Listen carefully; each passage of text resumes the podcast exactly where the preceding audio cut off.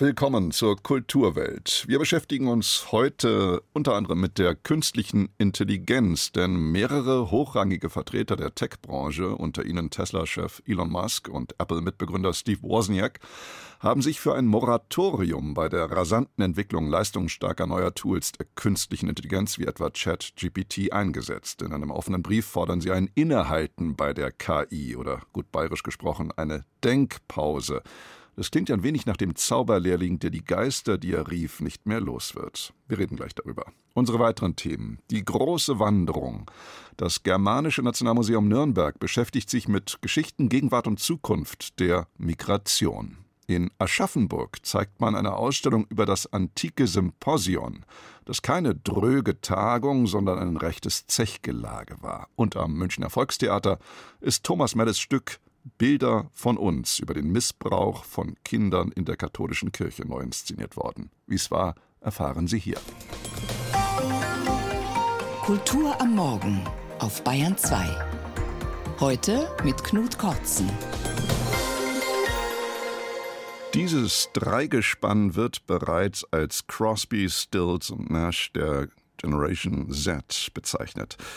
Phoebe Bridges, Lucy Dacus und Julian Baker bilden die junge Indie-Supergroup Boy Genius. Schon der Name ist natürlich hochironisch zu lesen, denn diese drei jungen Frauen machen sich damit über den Geniekult männlicher Musikerkollegen lustig. Hier sind Boy Genius mit ihrem neuen Song Not Strong Enough.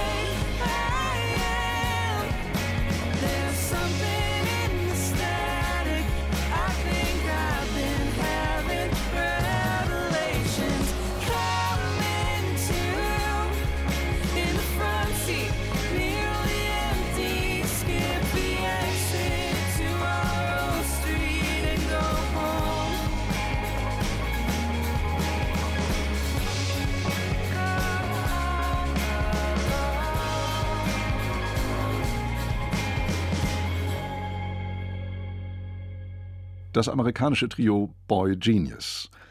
Es ist schon ein staunenswerter Aufruf, den mehr als 1000 namhafte Persönlichkeiten aus der Tech-Branche unterzeichnet haben. Nicht nur Tesla-Chef Elon Musk und Apple-Mitbegründer Steve Wozniak sind darunter, sondern auch lauter Experten aus dem Bereich der künstlichen Intelligenz. Ernest Mustak, Chef der KI-Firma Stability AI, mehrere Entwickler von Googles KI-Tochter DeepMind, die KI-Pioniere Stuart Russell, Gary Marcus und Joshua Banjo. Sie alle warnen vor Gefahren sogenannter generativer künstlicher Intelligenz, wie sie etwa mit dem Textroboter ChatGPT oder dem Bildgenerator DALL-E von OpenAI umgesetzt und immer populärer wird. Was passiert da? Geht es den Entwicklern künstlicher Intelligenz mittlerweile so wie Goethes Zauberlehrling? Werden sie die Geister, die sie riefen, nicht mehr los? Werden sie ihrer nicht mehr Herr? Bei mir im Studio ist unser Netzexperte Christian Schiffer. Ja, Christian, was äh, geschieht da? Grassiert da plötzlich die Angst vor Kontrollverlust? Ich würde sagen, ja, aber nicht plötzlich. Weil sie diese Diskussion, welche Probleme könnte künstliche Intelligenz mit verursachen, die ist schon wirklich alt. Also einer der Unterzeichner ist ja zum Beispiel Elon Musk und Elon Musk macht sich darüber seit Jahren Gedanken. Es gab eine große Diskussion 2017, als Elon Musk gewarnt hat, künstliche Intelligenz sei die größte Gefahr für die Menschheit. Äh, Elon Musk ist zum Beispiel stark beeinflusst von Nick Bostrom. Das ist ein schwedischer Philosoph. Und der hat zum Beispiel eine Theorie, die ist auch bekannt unter dem Bostrom-Paradigma, wo er tatsächlich davon ausgeht, dass künstliche Intelligenz uns auslöschen könnte, und zwar aus Versehen, weil nämlich künstliche Intelligenz eine Blackbox ist und man eben nicht genau kontrollieren kann, was sie eigentlich am Ende tut und auf Ideen kommt, die wir Menschen nie hätten. Und Elon Musk hat sich sehr oft mit Nick Bostrom getroffen und hat mit ihm darüber diskutiert. Das heißt, diese ganzen Fragen, diese ganzen Ängste vor KI, die sind nicht neu und die sind nicht zuletzt nicht neu, auch bei denjenigen, die sich sehr intensiv mit dieser Technologie beschäftigen. Nun gibt es ja Leute, die sagen, es gibt doch aber auch enorme Vorteile durch künstliche Intelligenz, gerade im Bereich der Medizin. Wo konkret siehst du Gefahren durch künstliche Intelligenz? Ja, eine ganz banale Gefahr haben wir jetzt am Wochenende gesehen. Nämlich es ist ein Bild äh, viral gegangen, das den Papst gezeigt hat in einem weiß-silbernen Anorak. Ja, das haben sehr viele gesehen und das haben sehr viele für ein reales Foto ähm, äh, gehalten. Und darüber mag man vielleicht noch schmunzeln, aber zur gleichen Zeit ist auch ein anderes Bild viral gegangen, nämlich eines, das äh, männliche Flüchtlinge zeigt mit verzerrten, aggressiven, offenen Mündern. Und das hat ein AfD-Politiker verbreitet. Ja, das heißt, wir sehen hier sozusagen ein Tool, das eben auch dazu eingesetzt werden kann, tolle Bilder zu generieren, aber halt auch sehr viel Unsinn und teilweise eben auch gefährlichen Unsinn zu generieren. Ein ähnliches Problem sehen wir, wenn wir zum Beispiel über sowas wie ChatGPT sprechen, wo dann diese KI im Brustton der Überzeugung einem Dinge sagt, die nicht stimmen, aber die viele Leute vielleicht für wahr halten könnten. Und das sind einfach so Dinge, die zum Beispiel ziemlich gefährlich werden können. Wir wissen, welchen Schaden zum Beispiel falsche Informationen, Fake News und so weiter anrichten können. Und sagen wir mal so, die Produktion von Fake News ja, und von gefälschten Bildern, die wird natürlich durch solche Systeme durchaus erleichtert. Sicherheitsprotokolle, ganze Regelwerke sollen jetzt in den nächsten sechs Monaten nach dem Willen der Manifestunterzeichner entwickelt werden. So fordern das zumindest die Unterzeichner dieses offenen Briefes. Sie verweisen auf einen Satz vom OpenAI-Gründer Sam Altman, demzufolge irgendwann eine unabhängige Überprüfung notwendig sei, bevor mit dem Training neuer Systeme begonnen werde. Wir stimmen zu, schreiben die Verfasser des Briefes wörtlich, der Zeitpunkt ist jetzt. Wie wahrscheinlich ist es deiner Einschätzung nach, dass dieser Appell wirklich erhört wird? Also ich halte es ja sehr unwahrscheinlich, dass dieser Appell, wie ihn die Initiatoren formulieren, so eins zu eins erhört wird, nämlich ein sechsmonatiges Moratorium zu veranlassen. Auf der anderen Seite ist diese Forderung vielleicht, naja, ein bisschen unrealistisch und sie ist aber trotzdem, finde ich, auf der anderen Seite sehr klug. Weil diese Forderung wiederum, wenn man sie einfach, sagen wir mal, als Symbol versteht, finde ich durchaus funktioniert. Also zu sagen, lasst uns doch hier mal den Pausenknopf drücken. Es ist sehr unwahrscheinlich, dass das passiert, weil chinesische Unternehmen zum Beispiel werden sich wahrscheinlich nicht daran halten. Aber es ist, finde ich, doch durchaus wahrscheinlich, und das sehen wir jetzt auch aufgrund der Diskussion zu diesem Brief, dass dieser Appell Einfluss haben wird auf zum Beispiel politische Entscheidungsträger. Auf der EU-Ebene wird ja über die Regulierung von künstlicher Intelligenz schon diskutiert und ich kann mir sehr gut vorstellen, dass dieser Brief dazu führen wird, dass vielleicht diese Regulierung äh, etwas ernster genommen wird, als es sonst der Fall wäre. Einschätzungen von unserem Netzexperten Christian Schiffer waren das. Vielen Dank. Sie hören Bayern 2. Und wo wir uns gerade im Bereich der digitalen Welt bewegt haben, auch in dem wird ja heute unentwegt migriert, was nichts anderes heißt als umgezogen, gewandert. Gewandert wurde in der gesamten Menschheitsgeschichte. Hans Magnus Enzensberger hat es vor über 30 Jahren in seinem Essay Die große Wanderung so ausgedrückt. Immer war ein erheblicher Teil der Menschheit in Bewegung, auf der Wanderung oder auf der Flucht, aus verschiedensten Gründen, auf gewaltförmige oder friedliche Weise. Eine Zirkulation, die zu fortwährenden Turbulenzen führen muss. Diese Migration, ihre Geschichten und Zukunft beleuchtet eine Ausstellung im Germanischen Nationalmuseum in Nürnberg unter dem Titel Horizonte. Christine Weihrauch berichtet. Der Blick geht als erstes auf den Horizont, auf diesen tief liegenden, schmalen, hellen Streifen. Sofort drängt sich die Frage auf, was kommt dahinter? Gerhard Richter hat 1969 seinen Werkzyklus Seestücke genannt und im Germanischen Nationalmuseum öffnet das großformatige Gemälde Seestück bewölkt die Ausstellung. Der Horizont als Leitmotiv für die Migration, als Projektionsfläche für positive Erfahrungen, ohne die negativen auszulassen. So möchte der Generaldirektor Daniel Hess die Ausstellung sowie das Jahresmotto seines Hauses Migration verstanden wissen. Wenn ich mich aufmache, weiß ich nicht, wo ich ankomme, ob ich ankomme. Das heißt, da öffnen sich Räume für Diskussionen mit Menschen mit Migrationserfahrung und es fordert irgendwo die kreative Beschäftigung auch mit den Ängsten. Motivationen zum Aufbruch können sehr unterschiedlich sein. Manche gehen freiwillig, viele in Geschichte und Gegenwart gezwungen. Menschen waren schon immer unterwegs. Davon zeugt in der Ausstellung ein Faustkeil aus der Altsteinzeit. Von Migration im eigentlichen Sinne spricht man allerdings erst, wenn jemand Gewohntes verlässt, das sich an einem bestimmten Ort befindet. Und das gibt es erst, seit unsere Vorfahren sesshaft geworden sind. Und darum haben wir als Pendant zum Faustkeil auch sehr frühe Objekte aus einer permanenten Siedlung in Bayern. Die kommen aus Landshut-Salmansberg, einer Ausgrabung, die eine Siedlung freigelegt hat. Sie sehen hier einen Mahlstein, der darauf hinweist, Landwirtschaft hat dort eine große Rolle gespielt und die eben zeigt, dass diese frühen Siedlungen in Bayern etwa vor 5500 Jahren erstmal entstanden sind. Ab dann können auch die Leute hierzulande sich auf den Weg machen. Heike Zech leitet die Sammlungen Kunsthandwerk im Germanischen Nationalmuseum und hat die Ausstellung zur Migrationsgeschichte kuratiert. Die Kunsthistorikerin platziert historische Objekte und Gemälde neben zeitgenössischen. Da hängt zum Beispiel ein großformatiges Ölgemälde aus dem Jahr 1501, das die heilige Familie auf ihrer Flucht zeigt, neben einem Foto aus einem Flüchtlingslager im afrikanischen Darfur. Auch darauf ist eine Frau mit ihrem Mann, mit Kind und Esel zu sehen. Zwei geflüchteten Geschichten, die sich ähneln und irgendwie wiederholen. Das hat zum einen auch mit unseren Beständen zu tun. Wir als kulturgeschichtliches Museum haben Objekte aus 600.000 Jahren Kulturgeschichte. Das wollten wir zeigen und zum anderen wollen wir natürlich auch die Parallelen zeigen zum aktuellen Geschehen und da Bezüge aufzeigen. Es lassen sich Unterschiede feststellen, aber eben auch erstaunlich viele Gemeinsamkeiten über Jahrhunderte, Jahrtausende hinweg. Rund 150 Exponate von der Ur- und Frühgeschichte bis in die Gegenwart zeigt die Sonderausstellung. Aufbruch, Ankunft, Wege und Zukunft. Zu jeder der vier Stationen präsentiert die Kuratorin Einzelschicksale. Wie zum Beispiel Helga Mitschi, die bildende Künstlerin, ist die Zwillingsschwester der österreichischen Schriftstellerin Ilse Eichinger. Diese blieb während der Nazizeit in Wien. Die Schwester kam mit einem Kindertransport nach London und blieb.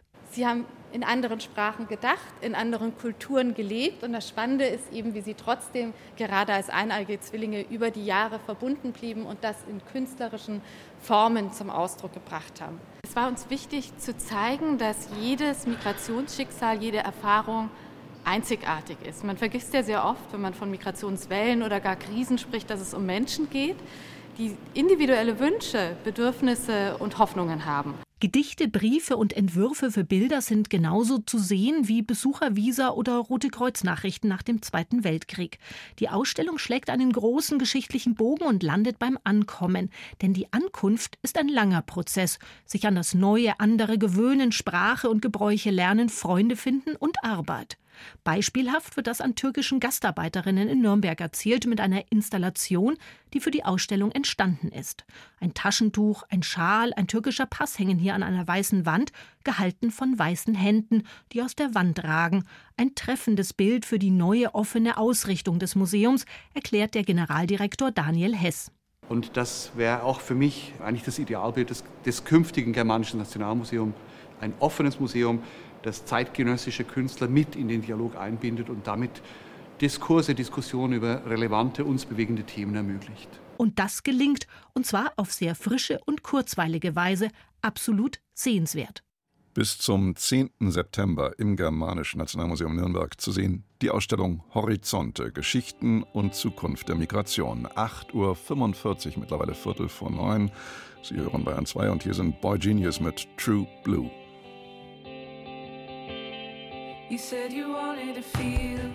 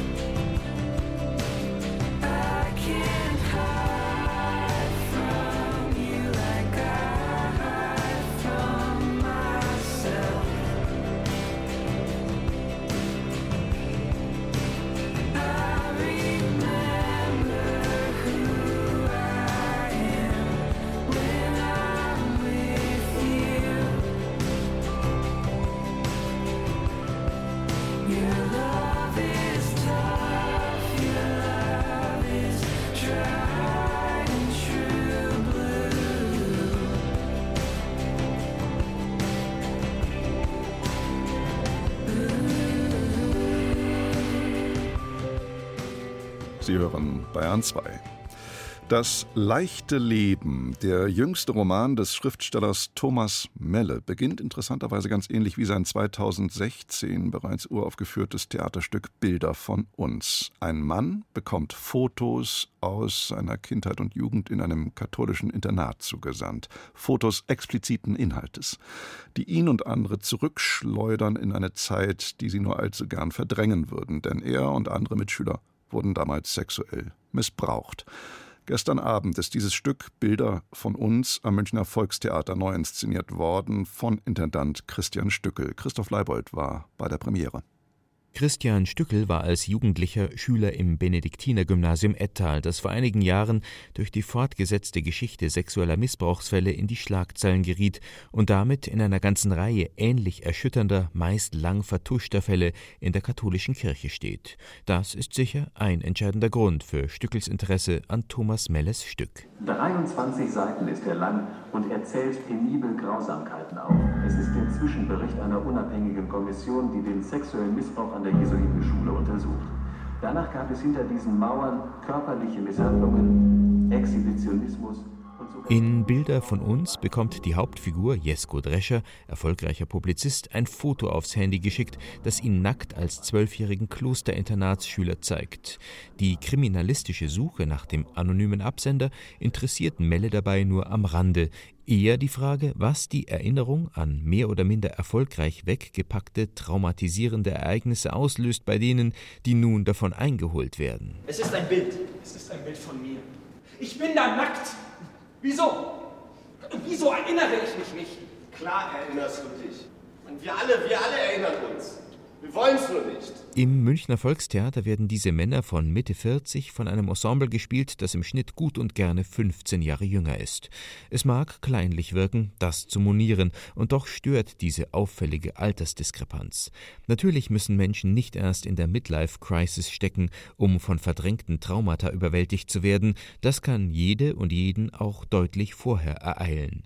Mit ihren faltenfreien Studenten-WG-Gesichtern wirken Stückels Spieler aber seltsam deplatziert im strahlend weißen Designerschick des Besserverdiener-Zuhauses mit ausladender Sofalandschaft, das Ausstatter Stefan Hageneyer auf die Bühne des Münchner Volkstheaters gebaut hat. Es dauert, bis man diese Irritation überwunden hat und die Stärken von Melles Stück zum Tragen kommen.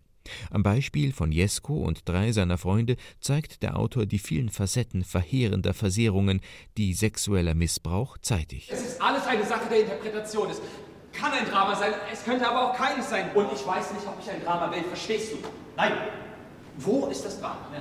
Es ist nicht da, wenn wir es nicht wollen. Und nein, ich will kein Drama. Du? Nein. Also, Jesko etwa wird nicht innerlich von Verdrängtem aufgefressen, Verdrängung ist bei ihm vielmehr eine Strategie der Weigerung, die Opferrolle anzunehmen. Er ringt um die Deutungshoheit über das eigene Bild in der Gesellschaft. Bei seinem ehemaligen Mitschüler Konstantin dagegen hat eine andere Art von Verdrängung stattgefunden.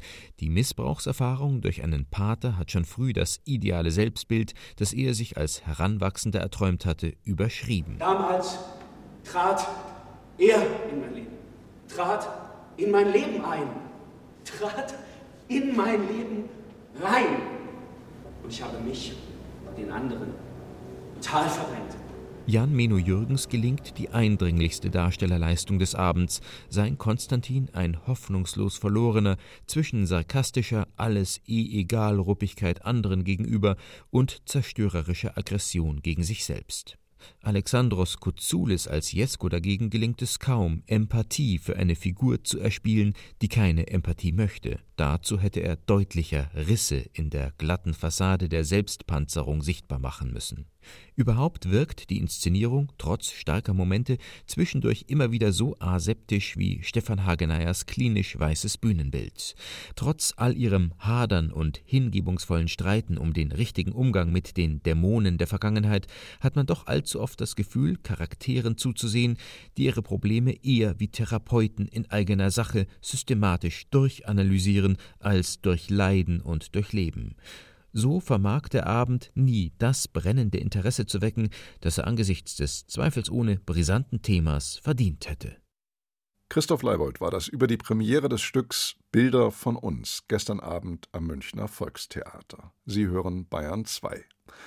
In Aschaffenburg steht ein Haus, das auf und ins Auge fällt. Der Nachbau einer römischen Villa, Zeugnis der antiken Begeisterung des 19. Jahrhunderts, in dem es entstand, und gedacht zur Vermittlung der Kultur des klassischen Altertums, das Pompeianum. In diesem Aschaffenburger Pompeianum ist ab morgen eine Sonderausstellung zu sehen unter dem Titel Das antike Symposion. Nur Wein, Weib, Gesang. Bei mir zu Gast ist Christian Glewitzki, der stellvertretende Sammlungsdirektor der Staatlichen Antikensammlung und Glyptothek in München, die im Aschaffenburger Pompeianum nun leihweise einige ihrer Objekte zeigen. Guten Morgen, Herr Glewitzki. Guten Morgen. Herr Glewitzki, wir heutigen verstehen unter einem Symposium ja eine eher ja, freudlose Veranstaltung mit viel Mineralwasser und oft ermüdenden Referaten. Das war in der Antike ganz anders. Da war das Ganze eher ein gepflegtes Gelage, oder? Ja, unbedingt. Das sagt schon der Name, Symposion, was nichts anderes heißt, dass Leute zusammenkommen und trinken. Und das ist der Zweck der Veranstaltung. Also keine gelehrten Gespräche, sondern in der Tat das Trinken, das zunächst einmal gepflegt sein kann, aber dann auch schnell ausarten kann. Und das ist in der Antike durchaus auch mitgedacht und mitgewollt. Die Teilnehmerzahl war ja, glaube ich, recht übersichtlich. Wie viele Personen nahmen daran so in der Regel teil? Ja, also klassische Symposion, neun passen zum Beispiel gut, alles was durch drei teilbar ist. Es konnte auch größere Gelage geben, aber sicher auch kleinere. Man lag, deswegen Gelage, und äh, man trank. Man aß vorher, man hatte gegessen, wenn man mit dem Symposion begann, und dann hat man nur noch getrunken. Diese Drillingsformel oder altgriechisch Hendiatris, also Wein, Weib und Gesang, äh, trifft ja auf die mehr oder weniger gesitteten Symposien der Zechbrüder nicht so recht zu, denn das war ja eine reine Männerwirtschaft, ohne jede weibliche Beteiligung, richtig? Ja, in der Tat. Bei den Griechen hat die Frau, insoweit sie eine ehrbare Frau ist, also was auf sich hält, am Symposion nichts zu suchen. Da sind nur die Männer beteiligt wenn eine Frau beteiligt ist, dann ist es in der Regel eine Prostituierte. Das kann passieren ähm, und ist durchaus Teil des Symposions, aber noch einmal, die ehrbare Frau hat da nichts zu suchen. Wobei auch die ehrbaren Frauen unter sich ihre Feste zu Ehren des Dionysos durchaus gefeiert haben, zu Ehren des Gottes des Rausches. Also waren die dann vergleichbar mit dem klassischen Symposion oder ging es da ordentlicher, apollinischer zu?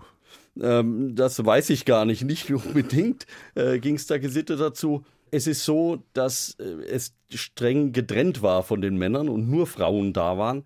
Da ist auch ein gewisses Geheimnis drüber, was da wirklich stattfand. Die Komödiendichter haben sich da äh, reichlich dran äh, gütlich getan und haben versucht äh, herauszufinden, was denn da los war. Aber in der Regel war das auch etwas, was dann unter den Frauen blieb.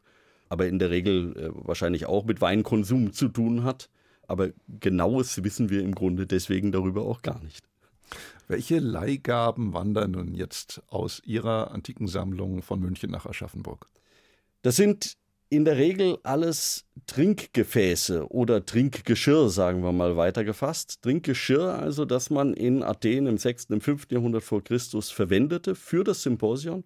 Da braucht es das Weinmischgefäß, den Krater, dort wo man also den Wein mit Wasser gemischt hat, denn pur hat man ihn nicht getrunken, sondern immer versetzt mit Wasser und auch mit Gewürzen. Und da gibt es Amphoren, in denen der Wein aufbewahrt wurde und natürlich die verschiedenartigen Trinkgefäße, vor allem Trinkschalen auch. Und alles, was man sonst noch braucht. Schöpfkellen, um den Wein in die Schale zu schöpfen aus dem Kessel, äh, Siebe, um die Gewürze rauszuhalten und solche Dinge.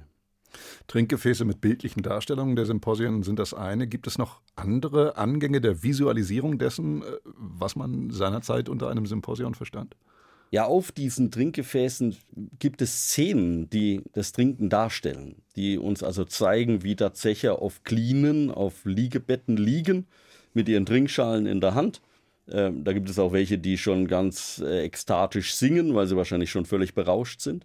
Es kommen auch Frauen vor, die in der Regel dann ganz weiß gezeigt werden. Äh, typische Hautfarbe für die anständige, also oder für die vornehme Frau ist die weiße Hautfarbe, die geht nicht in die Sonne. Und äh, man sieht auch Sklaven, die bedienen. Also da ist das Panorama relativ groß.